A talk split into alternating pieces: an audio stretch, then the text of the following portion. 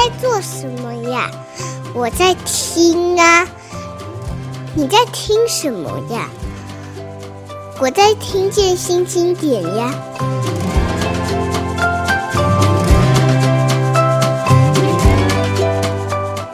Hello，各位现场的读者，还有线上的读者，午安。欢迎你们来到法兰城新书《十字路》的新书发表会。Hello, Mr. Franson, can you say hello to our Taiwanese reader? Hello, Taiwan. Hello, Taipei. 我现在是非常紧张，然后紧张的原因当然是跟呃美国《时代》杂志誉为二十，就是这个当代最伟大的小说家法兰城先生连线。然后我我记得美国那个有有有一个说法，他就是说，如果你要残忍的对待一个呃写作者，就是拿他跟法兰城相提并论。嗯，不妨从这边开始，就是法兰城先生有没有听过这个说法这样子？So thank you for being with us today in Taipei International Book Festival uh, inter, uh, exhibitions. And I think I'm very nervous now. Probably it's because that Time magazines have already called you the great American novelist in the past. And there's always uh, there's also a saying that when you want to be brutal to a novelist or a writer in America, you should compare him or her to Francis. Have you heard about this talk? I have not.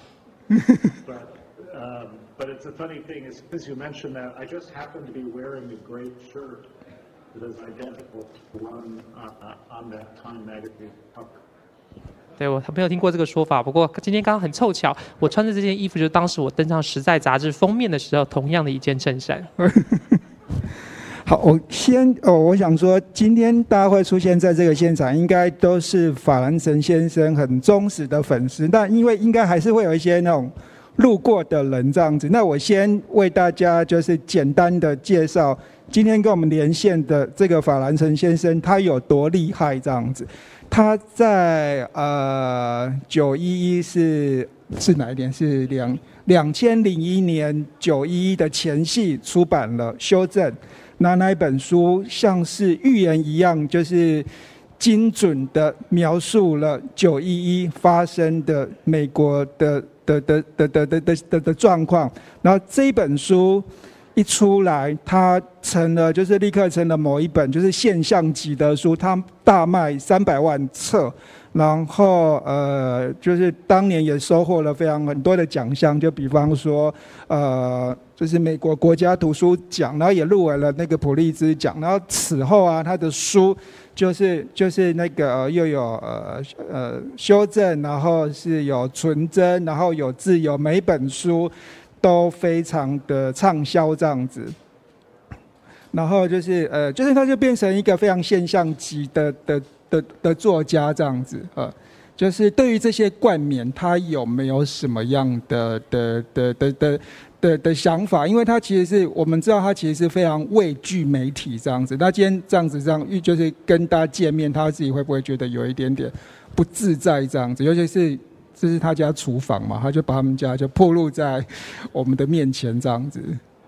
So for people who haven't know, about Franson yet, let me briefly introduce you to, to, about him. And Mr. Franson published a book called The Corrections before the September 11 incidents in 2001. And after that, it becomes a phenomenal book with, uh, sold more, more than 3 million copies around the world and in uh, America especially. And also later on that you, he has published several books such as Purity and also Freedom as well. So I think that many people have praised a lot about Franson's book. He has received National Book Awards and other like nominated for a Pulitzer as well. So I would like to know, Mr. Franson, how do you respond to those praises and accolades? And I know that you are a little bit afraid or intimidated by uh, the media or the public. How do you feel about now showing us your kitchen now? Well, um, yes, this, this is my kitchen.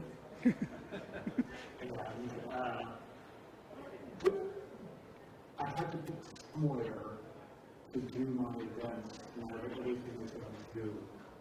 Um, so my new book, Crossroads, was published in the fall, and they, my publisher gave me this plain backdrop, and I thought that's fun thing. Um, I want to invite you into my kitchen. And it's, it's actually significant to me because I think when I write a novel, I'm trying to prepare really, really nice novel for a reader. Uh, that's, it's, it's, it's one of the best metaphors for what I'm doing as a novelist, is cooking for you. I put a lot of work into it. You sit down at the table, I bring you a full meal, and you enjoy it. That's what the, that's that's what I do as a novelist. Uh, I'll say more, but you want to stop. 好，那其实我今天会看到的，的确是我家厨房。那现在因为很多的活动必须要线上举行，我必须要找个空间来参加这些线上活动。我呃这本书《十字路》在去年秋天在美国出版之后，我们美国出版社给了我一本那个白背景，说如果你要参加线上活动的时候可以用这个背景。但我觉得那实在太不真实了，所以各位今天看到的，的确是我家厨房。如果以比喻来说的话，其实我觉得写小说或写一本书，就像是为我的客人准备一道丰盛的大餐一样。所以呢，我花了很长时间，精心的备料，精心的烹调之后呢，邀请各位读者走进到我家，走进到餐桌上，然后我呈现这一桌好吃的菜给各位。这就是我自己身为小说家所做的心情。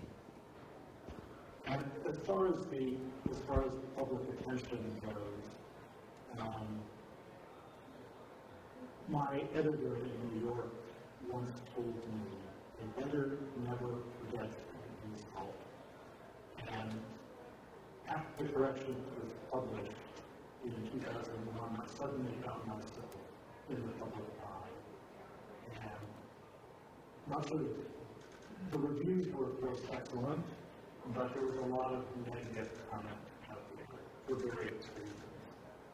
And I could read a review and I would say, that's great, and I would forget. I would read one mean comment, one unkind comment, and I would never forget that comment.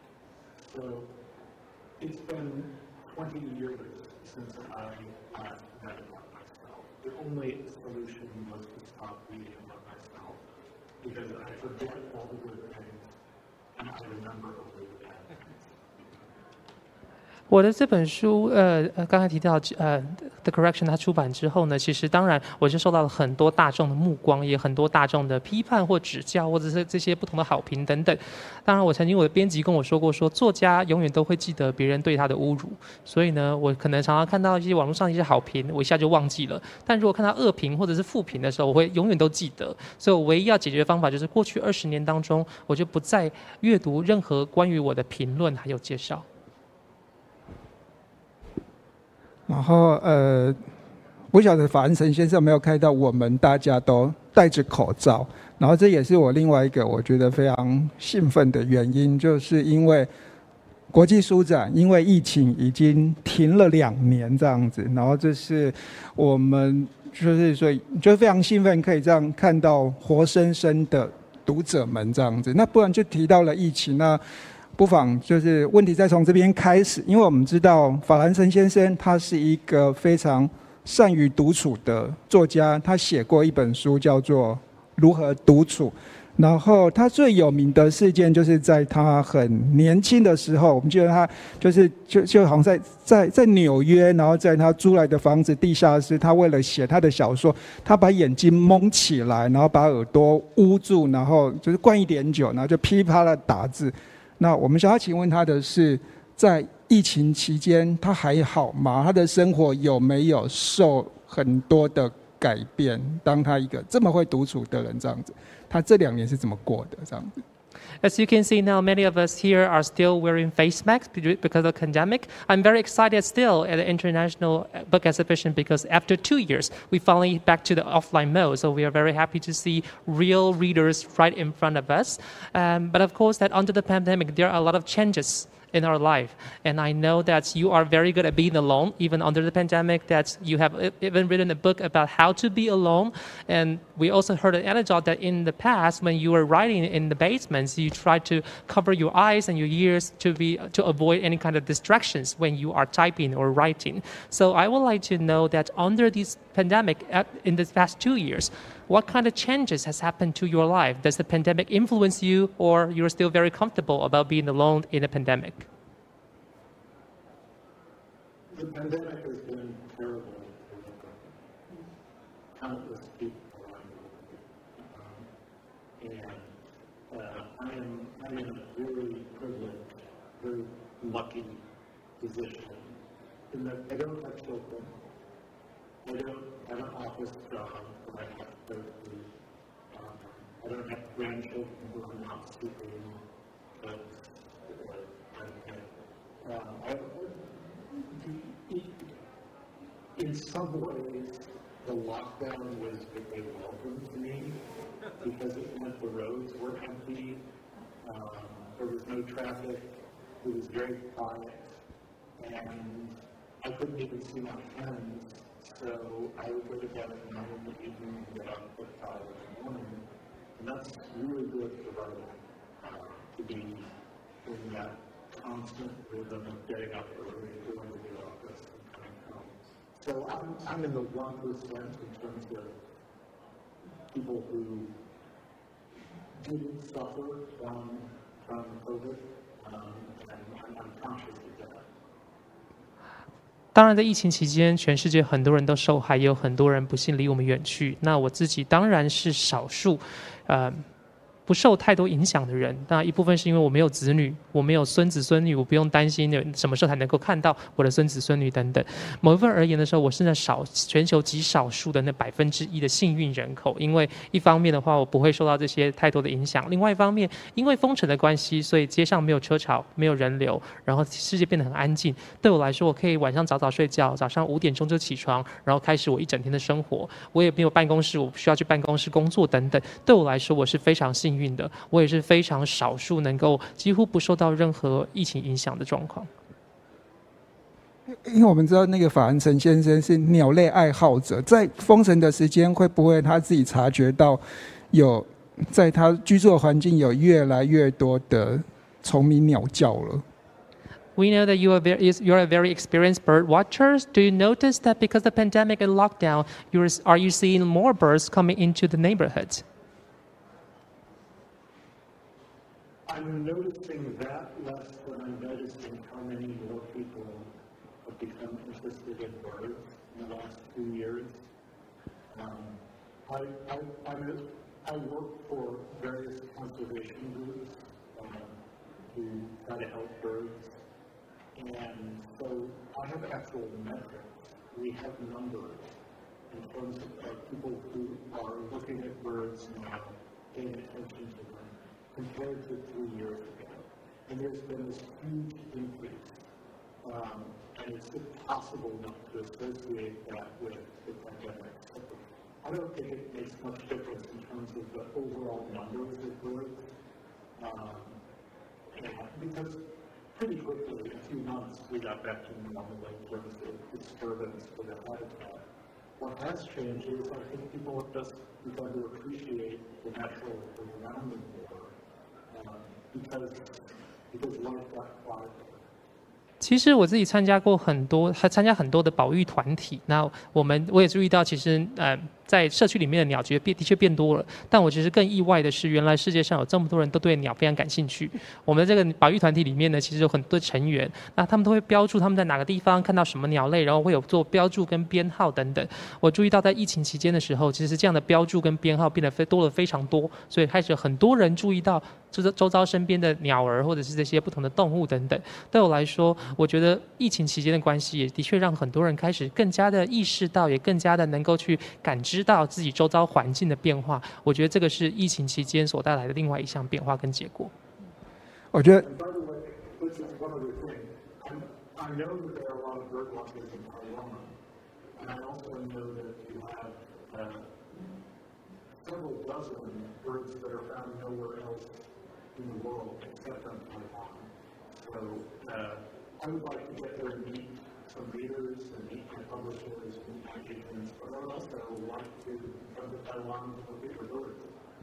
所以我知道在台湾其实有很多的鸟类爱好者跟赏鸟人士，我也知道台湾有好几十种的特有种的鸟类，所以我很希望有朝一日可以亲自到台湾来见见读者，见见出版商，见见出版人，见见经纪公司，也见见这些台湾特有的鸟类。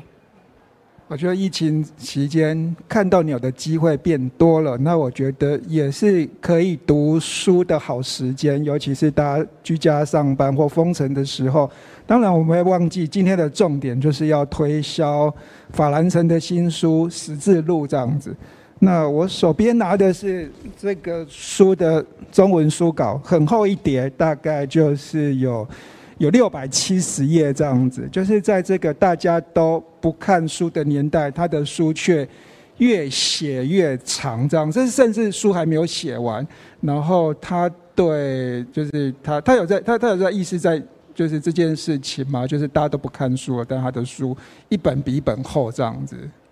Of course, now as the world gets quieter under the pandemic, we are see we have we're having more time to spot the birds around us and also read some books.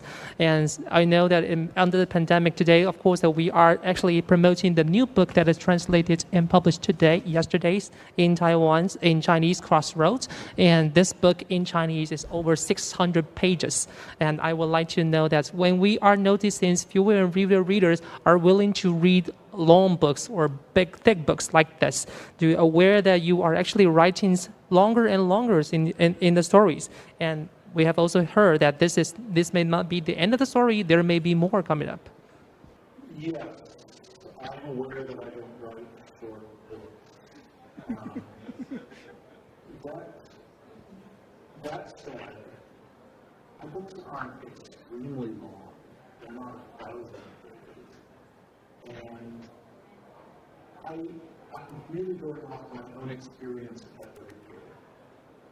When I'm in the book, it's really a good book. Uh, first of all, my whole experience with time increases. I think I have no time for reading. If I'm reading something great, suddenly I find hours every day to the book.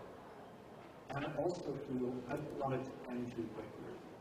So um, I know I know it can be scary if you are if you don't have much time, if you're afraid of long books, if it be frightening to see a 600 page book. But um, I write for people who will pick up a book and give it a try, and if they like it, they'll be grateful that it doesn't. 啊，我有意识到，我的确不太常写比较短的故事，但是呢，六百多页也没有那么长了，还没有超过一千页了，所以不用这么紧张，不用这么害怕。其实我自己身为读者的话，我其实。觉得如果我能够读到一本好书的时候，我会非常的高兴。这本书没有这么快结尾，或者这么快的终结，我能够一而再、再而三，或者是继续的往前读下去。它有足够的篇幅，让我可以去慢慢的反省、跟考虑、跟呃去阅读。所以我希望大家看到这个六百页的书的时候，不要这么害怕。如果你愿意给他一个机会的话，也许看了你呃你喜欢这本书，你喜欢故事内容的话，你就很高兴这本书有六百多页可以继续看下去。然后接。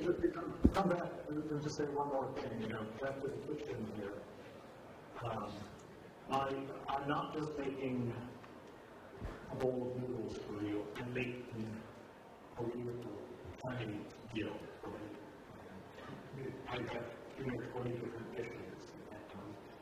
Yes, it's a special occasion, but that's what I want my books to be a special. 那刚才提到我们在在厨房里面准备一道一一一顿餐给各位嘛，给每个这餐的时候，不是只是煮碗面给大家吃而已。对他来说，这本书就像是。一整桌菜，可能有十到二十道一样，非常丰盛的一餐准备给各位。既然提到了这本书，那请他多聊聊这一本书。这一本书的他从构思到动笔花了多少时间？大概就是花了 多久时间在写这本书？那既然他提到他的厨房，我们会很想知道他是在哪里写作，一天要花多少时间在写作这件事情上面。So let us talk more about this book, new book, Crossroads. And since you mentioned about writing and kitchen as well, and you don't have an office to work, I would like to know where do you write in your, in your home? Which space do you use for writings? And also, how much time did you spend a day on writing? And also, how much time did you spend, or how many months, how many years did you spend on this book? I actually do have an office. Um, it's outside the house I never liked working at home. Um, I felt like a sick child. I hear the world out there, everyone else having their real lives, and there I was, sick child in my bedroom trying to write a book. Um, so I get up early in the morning and I eat a quick breakfast. I go to my office and I usually there five or six hours. And I do that seven days a week. Um, and I do those week, week after week.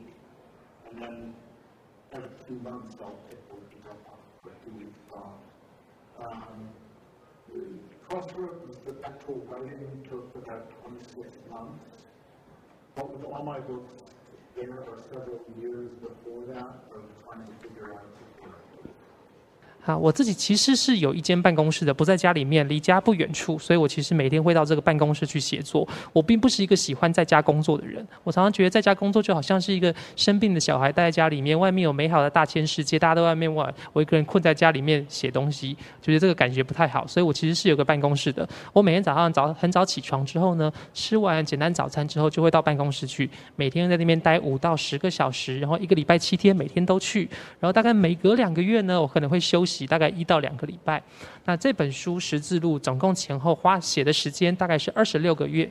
但在此之前，当然我花了很多时间去构思、去想象这些人物的背景，还有怎么样去把这个人物塑造出来。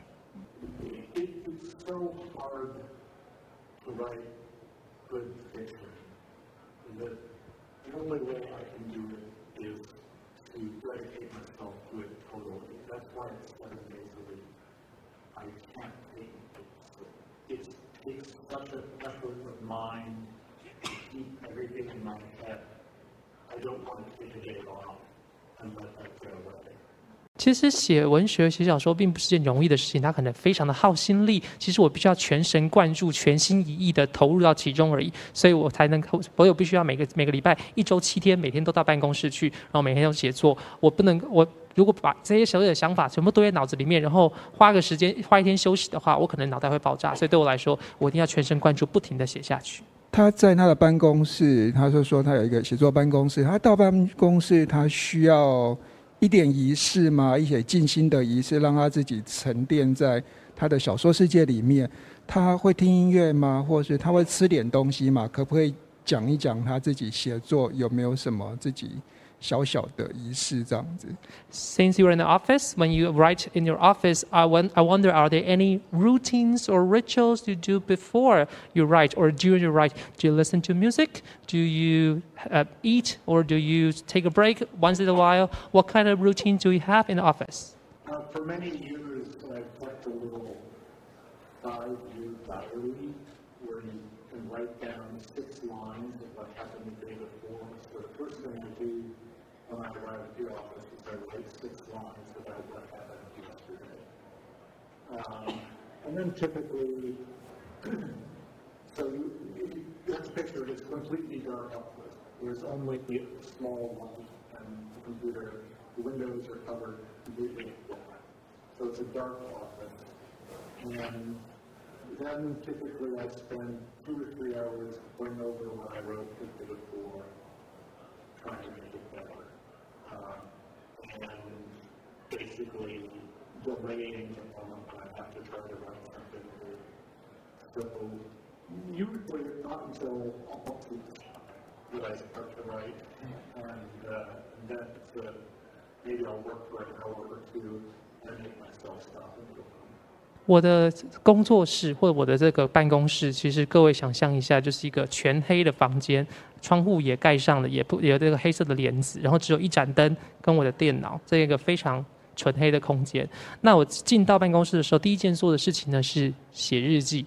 我外面有在卖这种一本就是五年份的日记，这个五年份日记，他我每天早上起来的时候，到到了办公室，第一件事情就是坐下来，花写六行字去记录一下我昨天发生的事情，然后再开始写。那前面的时候大概花两个将近两三个小时去回顾一下我昨天写的东西或前一天写东西，看看有没有地方可以修正啊、调整啊等等的。然后这样子大概到了中午午餐时间，然后过午餐时间之后，我再花一两个小时，然后写，试图去写新的东西出来，然后再回家。写作是必须，它是一件需要非常专注的事情。他怎么样去锻炼他的专注力？这样子。Um, when people write, it takes a lot of attentions. How do you work to train your attention span so you can write?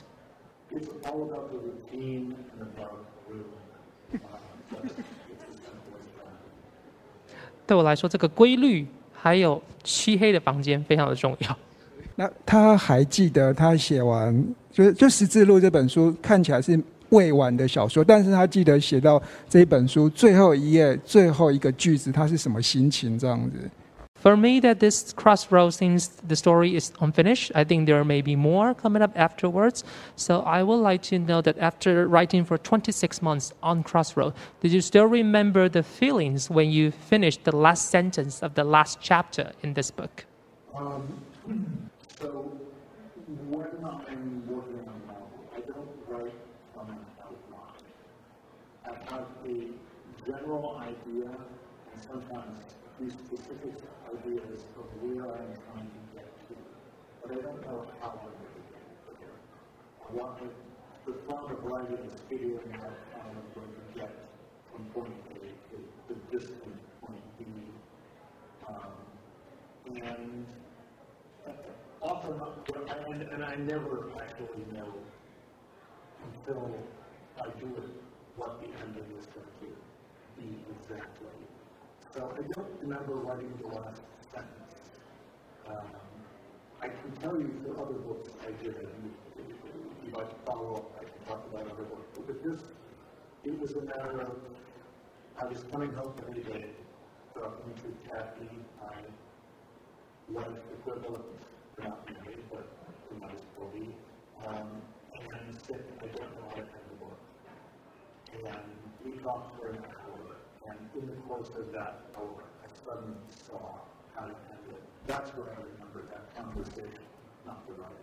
那对我来说的话，其实我写作的时候，我尤其写小说的时候，我是没有大纲的。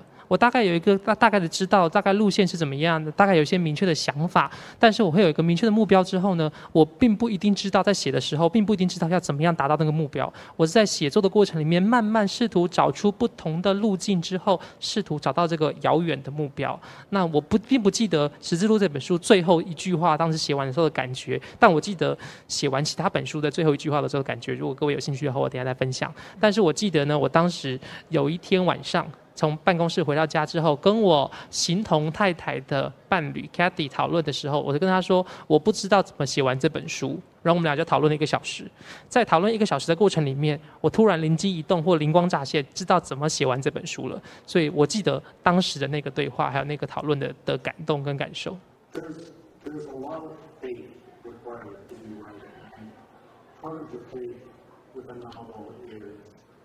If you had written 500 pages and really are telling a story, even if you don't know how it's going to end, um, there is a way. There must be. And, and, and, I, I try to just relax and have faith that I will find the way 其实写作，尤其是写小说，是需要很多信念一起建构跟共筑而成的。尤其是如果你要写一个五百页的故事，然后如果你相信这个故事是个好故事的话，一定要保持信念，相信自己一定能够找到方法写完这本书。所以我在过程里面其实不断的告诉自己要试图放松，然后要保持信念，相信自己一定有机会、有办法可以找到这本书写完的方式。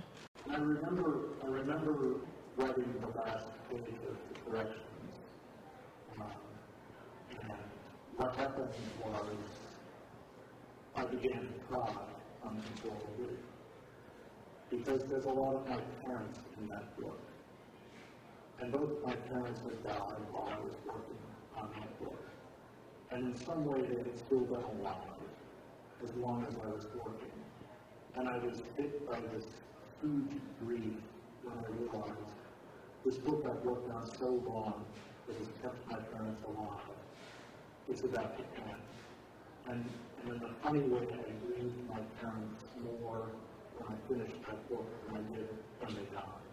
我记得我在写完《修正》这本书的最后一句的时候的感受跟发生的事情。我当时这句话，这当最后一句写完之后，我开始忍不住开始掉眼泪，然后哭到不能自己。因为在写这本书的过程里面，我的父母相继过世。但是对我来，在我心目中，只要我还在写这本书，他们俩就还在活在我的心中。当我写到最后一句，把它写完的时候，就发现啊，他们两个真的离我而去了。当时我就觉得非常的难过，非常的悲伤。所以对我来说，我反而是因为写完那本书之后，才开始想念跟难过，然后对于他们的过去离开感到悲伤。反倒是他们当时刚过世的时候，我反而悲伤的情绪没有这么强烈。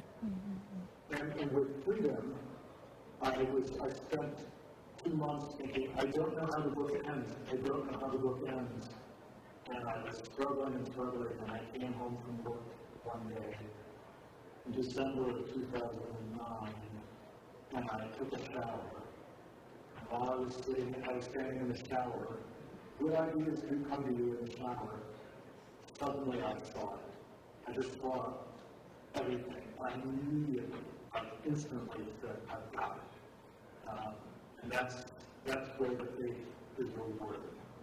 我记得我在写《自由》那本书的时候呢，我大概中间有两个月的时间，我都每天都在想说，我不知道这个要怎么结尾，这个书到底要怎么写才写得完。我记得后来二零零九年十二月的时候，有一天我从家办公室回到家里的时候，正在冲澡。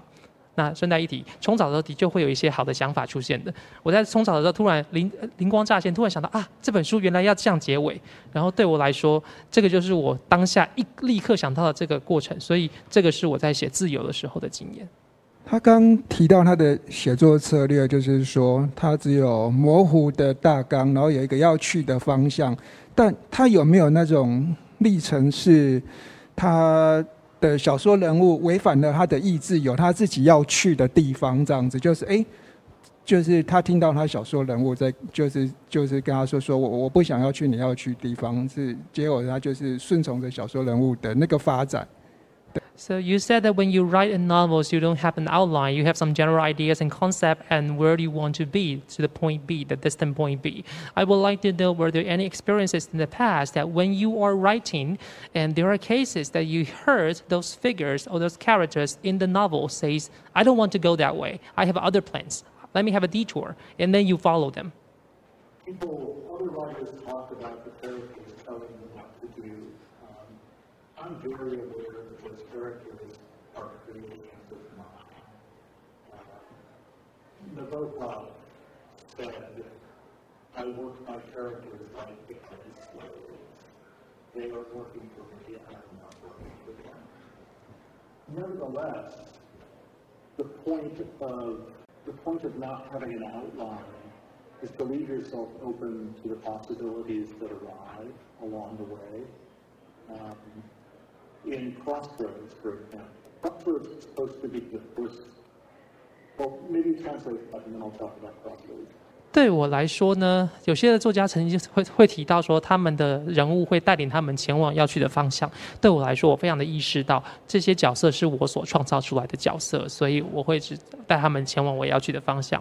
那 Nabokov 这位作家曾经提到说，这些角色对我来说，他们就是我的奴隶一样，不是我帮他们工作，是他们帮我工作。所以每个人的看待角色的的态度不太一样。对我来说，写作的过程就像是开启了一条道路之后，我们通向各种不同的可能性，然后随着。这个演写作的路道路跟路途上的时候，也许会有不可不同的可能性发生。So, Crossroads was supposed to be just the first part of a novel, um, and I began to write it. And I was finding that it was taking many more pages to get where I wanted to go than I thought it would. Why? Because I was happy to be back in 1970. Most of the book takes place on one day in December 1971. And it, it was, it was, I discovered with each of the characters, I want to, I want to slow down. I want, and I want to get, I want to, I want to be in this place, Christmas time, 1971. I just want to be there. Um, in the case of the mother in the novel, Marianne, she's the minor character and I, at a certain point, realized, oh, she has a really interesting story. And what I thought was going to be three pages turned out to be 50 pages. Because it wasn't Marion telling me, it was the pages saying, these are good pages. Keep writing good pages. Don't worry about the big picture. Keep writing good pages. So I think I listened to the pages, but don't listen to her. 对我来说，我一开始写《十字路》这个故事的时候，本来各位眼前看到这本书只是整本小说的一部分。如果各位看这个小说的话，其实很大的一部分都在写的是一九七一年十二月的某一天发生的事情。所以其实我非常的享受那一整天，我花很多时间跟篇幅写那一整天，然后有慢慢意识到，其实我如果要写完这个故事的话，篇幅可能会比我原来想的还要长很多。那另外一方面是在这本书里面的故事里面，这家人的母亲叫做玛丽安，玛丽安本来是一个我在故事里面设定的一个小的角色。当时，但是呢，我后来写了几页之后，呃，发现其实玛丽安这个人，她过去曾经有一些非常精彩的故事，很有意思的故事。所以呢，当时的时候，并不是角色告诉我说我有好故事，而是我在写了这几页之后，这几页告诉我说后面还有很精彩的页数，你可以继续写下去。所以本原本跟他有关的书，呃，页数呢，从三页就变成五十页了。这样听起来，他跟他的小说人物很像，《十字路》里面那个牧师爸爸对他自己的。妻子跟儿女就是想要去好好的控制或照顾他们，或适得其反。我这样观察对不对？这样子，如果这样听起来的话。So, so in this story, um, the minister father is trying to control or slash take very good care of their children and the family. Uh, do you like that minister father as well to try to take good care of your characters?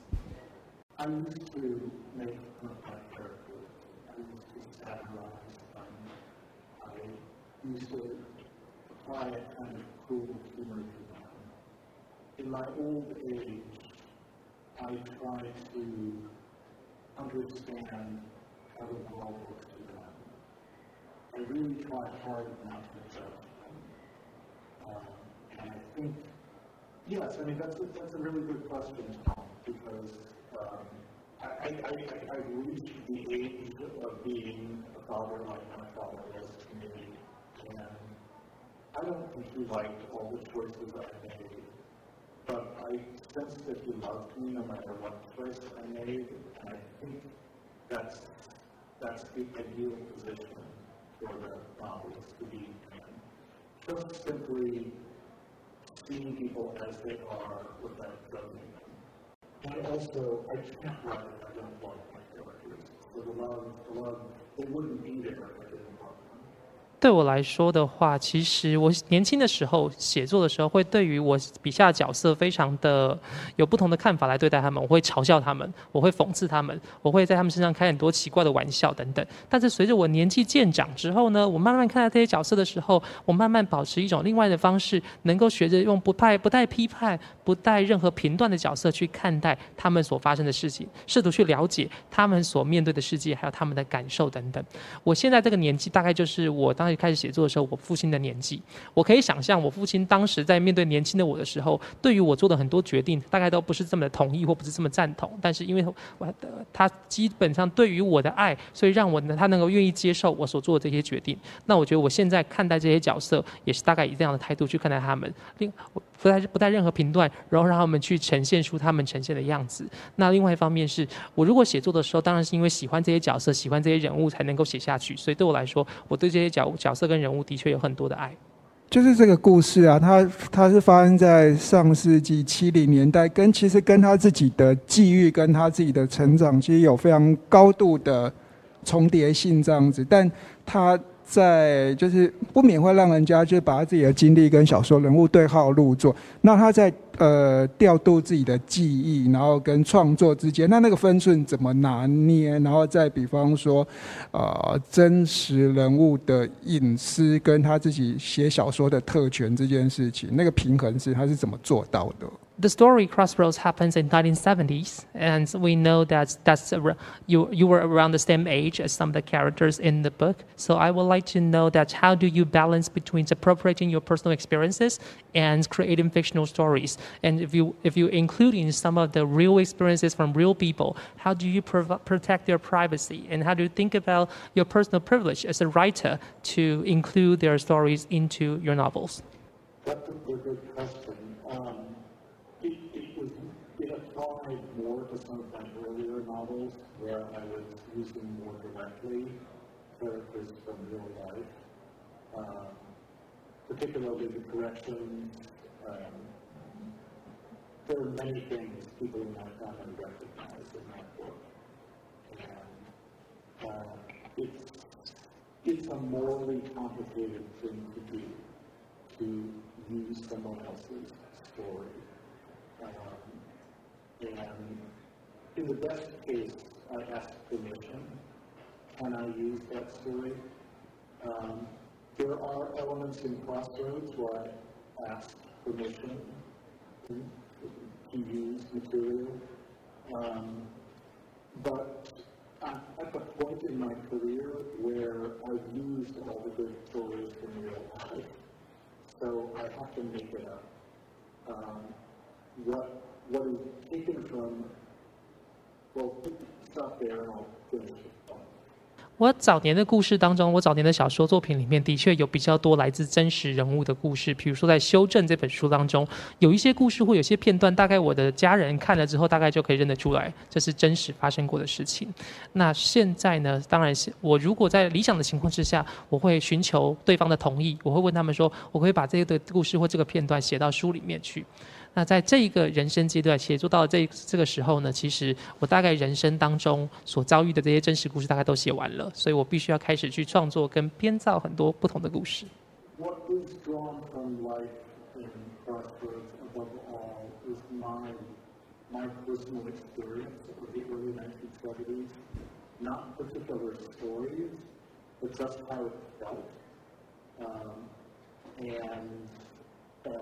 I know what a winter day in the Chicago suburbs is like. Um, I know what a church in that era was like, and a whole lot of the action takes place in a liberal Protestant church.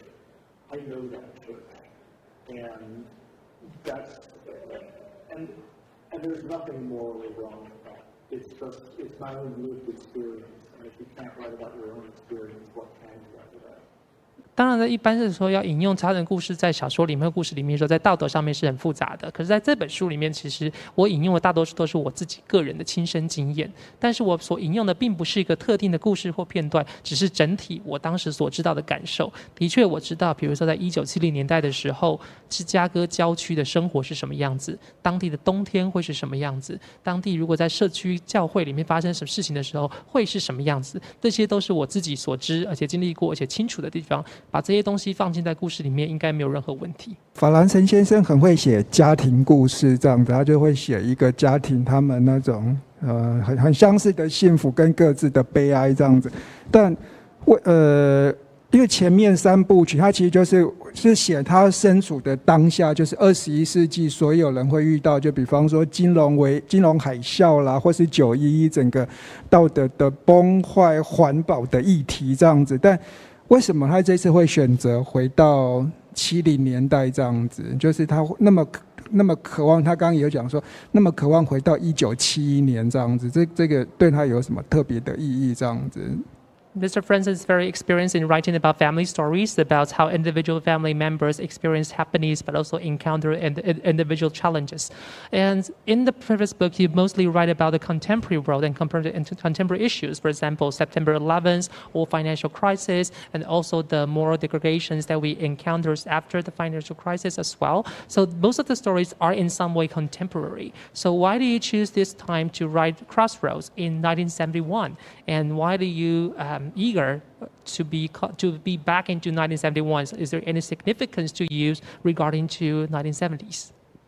Well, the significance of the 1970s is it's the first decade I really remember, and I've never written about it. Um, so I had a to say. Um, recall that this was not supposed to be a whole book; of a book and in the present day. So uh, it, it, it, was not a deliberate choice to write a purely historical novel. Um, but I think one of the reasons I was so happy to just stay in the 1970s was that I was not a fan of President Trump. and, uh, even you can make arguments for his politics, but the man himself is not a good person. And the fact that he was president is very upsetting And by remaining in the 70s, I was allowed not to have to deal with the reality of 2018, 2019, 2020. 对我来说的话，一九七零年代是我人生当中第一段有记忆的时间，所以我的确有很多。这个时期的故事可以跟大家分享，有很多这个故事的感受可以跟大家分享。所以，那另外也让他强调，十字路本来当初我的写作计划里面，这只是这个整个故事的其中一部分。他会从一九七零年代一直写到当代，所以这个故事虽然故事里面都发生在一九七零，可是我当时的计划并不是只写一九七零那个这个年代而已。那另外一方面，我很乐于待在一九七零年代，是因为当时的总统并不是川普。那当然，这个各位对于川普的好坏评价各有各自不同的看法，但对我来说，他就不是个好人。所以我很高兴呢，我在这本书里面写的是一九七零，就不用去思考一八年、一九年、二零年他当总统任内的时候的事情。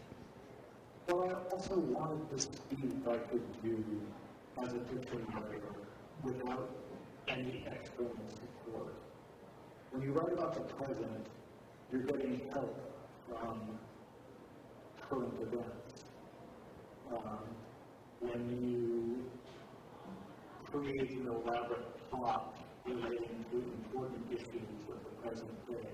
You're going to help.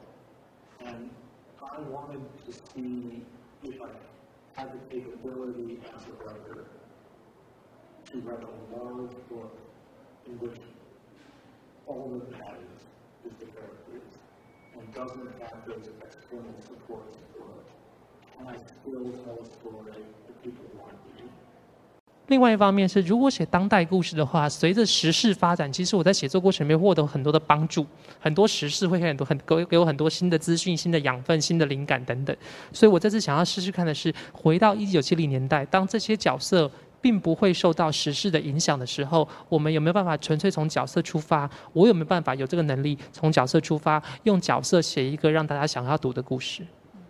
他刚提到了一九七零年，然后呃，很渴望回到过去。然后《十字路》里面有讲到很多音乐的段落，有一个他甚至有一个角色是一个乐团的青年。音乐呢，音乐是会带他回到那个时代气氛的一个一个时光机嘛？他都听什么音乐这样子？现在。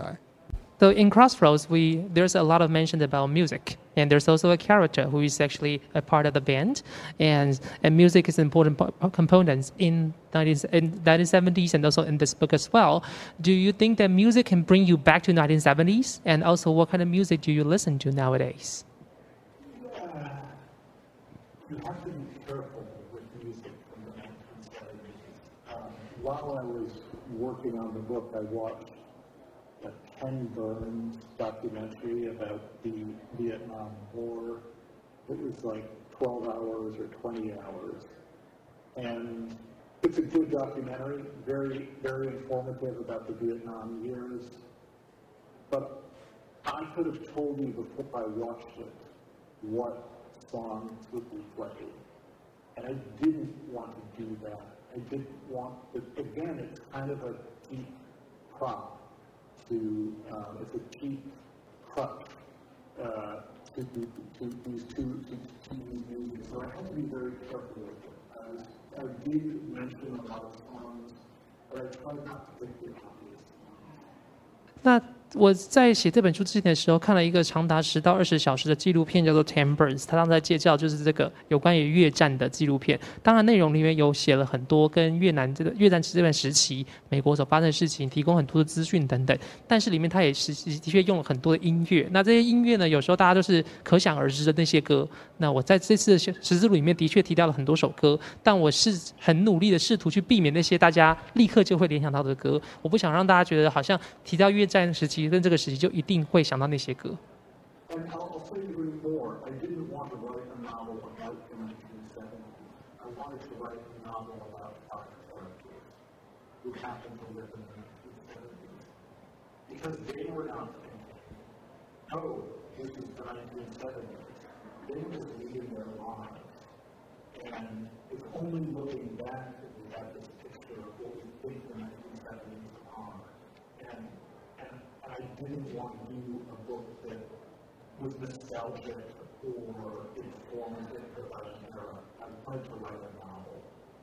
那再次强调一次辞职录这本书呢的重点并不是一九七零年代我并不是要告诉这边透过这个小这本小说来到带大家回到一九七零年代那个怀旧的气氛我只是我在写的是一个要关于五个角色、五个人物的一个故事跟一本书。那只是这五个角色刚好活在一九七零年代。如果我们设身处地去想的话，这些人他们并不会每天早上起来发现哦，我现在在一九七零年代里面呢。他们只是在过自己的日常生活，只是他的日常生活刚好就发生在一九七零年代。呃，这本书他刚提到他小说里面的五个角色，然后这本书就是他其实也讲到，因为他是讲一个牧师家庭嘛，那或多或少讲到了信仰的崩坏跟他们内心的彷徨。那因为嗯，基督教不是台湾主要的宗教，那作为一个读者我看过，其实有一点在看一个。圣经故事的感觉，这样子就是道德变成是这一本书很很很重要的议题，在追寻道德这样子。那我很好奇，就是作为一个小说家，他的道德是什么？那就包括他虽然他很很不喜欢川普，但是他面对的一个是更复杂的的时代，就是有有有战争啊、疫情啊，那我们是需要什么样的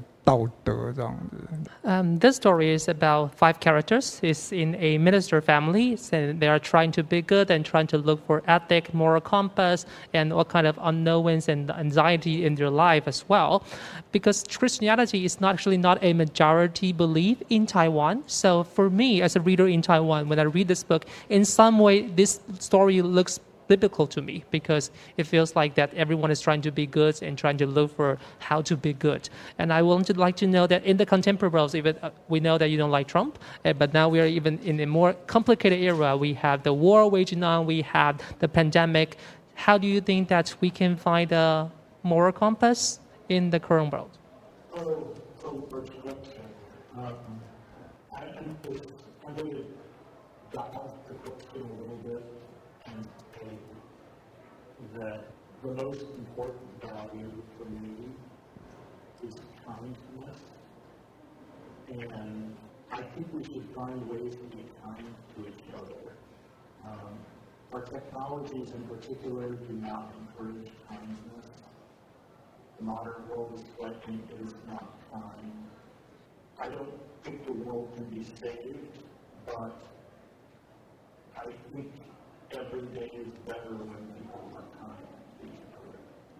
那这个问题真的很大，我可能不能够完全直接回答这个问题。但我觉得人最大的价值、最重要的价值是善良。我觉得在现在这个世界里面，善待彼此是非常重要的事情。尤其在现在的科技世界跟科技环境当中，并不鼓励大家善待彼此。所以我觉得，虽然我们没办法拯救世界，但是如果我们每一天醒来都能够善待彼此、对彼此善良的话，世界会变得好一些。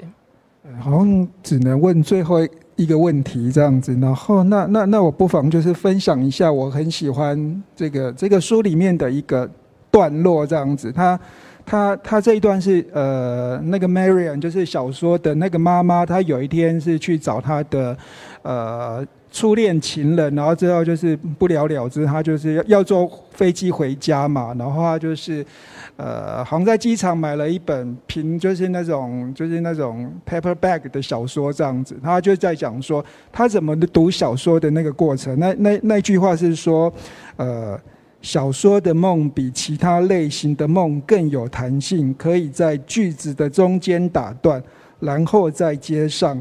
然后这一句话我觉得非常的美，在这个大家不看书，然后在社区就是在社交场合宁可去讨论 Netflix 的的的那个时代这样子，然后我觉得它让我们相信阅读是还有力量的这样子。然后我想说，在座的或者是现在在线上的读者们都是很喜欢阅读的，他有没有想要给？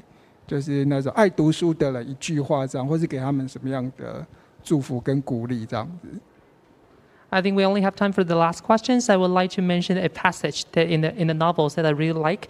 And when the Marion is taking the flight back to her home after looking for her first love. Um, without any results. She bought a paperback at the airport, and he she mentions that the dream of a novel was more resilient than other kinds of dreaming. It could be interrupted in mid sentence and snapped back into later. I think this sentence is really beautiful, and um, in this world, that we are no uh, a lot of people do not read books anymore, and people tend to be reading light books and uh, easier books. And in social contexts and social events, sometimes easy, I think it's a better icebreaker to use Netflix than novels sometimes. So I think in this world that fewer and fewer people are reading novels, what kind of words would you like to encourage or remind people online and offline out here in Taiwan who still like to read books? Well, first of all, I thank you to anyone who supports books. Um, and I want to say also that when you're a reader, you can feel very alone. Um, I have a public email address, and I hear from a lot of readers. And many of them say, I'm the only one person I know who's doing this, and they feel so terribly alone. And I want to tell them, you know, maybe as a percentage of the population, you are a small minority, but even a small percentage still amounts to millions of people. Um, and it's not my business how another person chooses to spend their time. If they'd rather watch TV or read manga or whatever, I'm not going to tell them you have to pick up a novel. Uh, it's, it is simply the fact that for me and for people like me, there's nothing better than a book you can't beat without reading again. And it's really true. It's not like hitting a pause button on your computer. You remember exactly where you it, found it, and you stuck with that. Because because it's, well, I'll, and one more thing, please stop there and translate, and then I'll. 好，首先呢，不论是在线上或线下，各位喜欢看书的读者呢，我还是要非常的先感谢各位，感谢各位还愿意、还在意、还重视、还关心阅读这些事情。那另外一方面呢，我有一个公开的电子邮件，我常常会收到很多读者来信。阅读常常会是一件非常孤独的事情，很多的读者告诉我说，我好像是身边当中唯一一个在读这本书的人。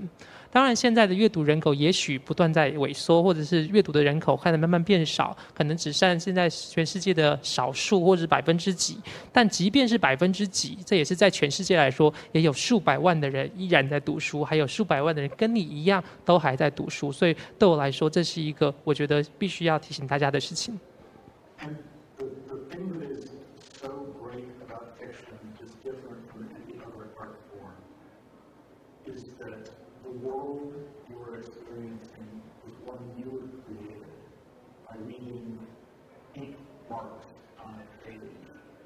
you're not looking at the graphic novelist's depiction of what you should be thinking of. You're not looking at a screen with images on it. When you are having the dream of a novel, it is a dream entirely of your own making.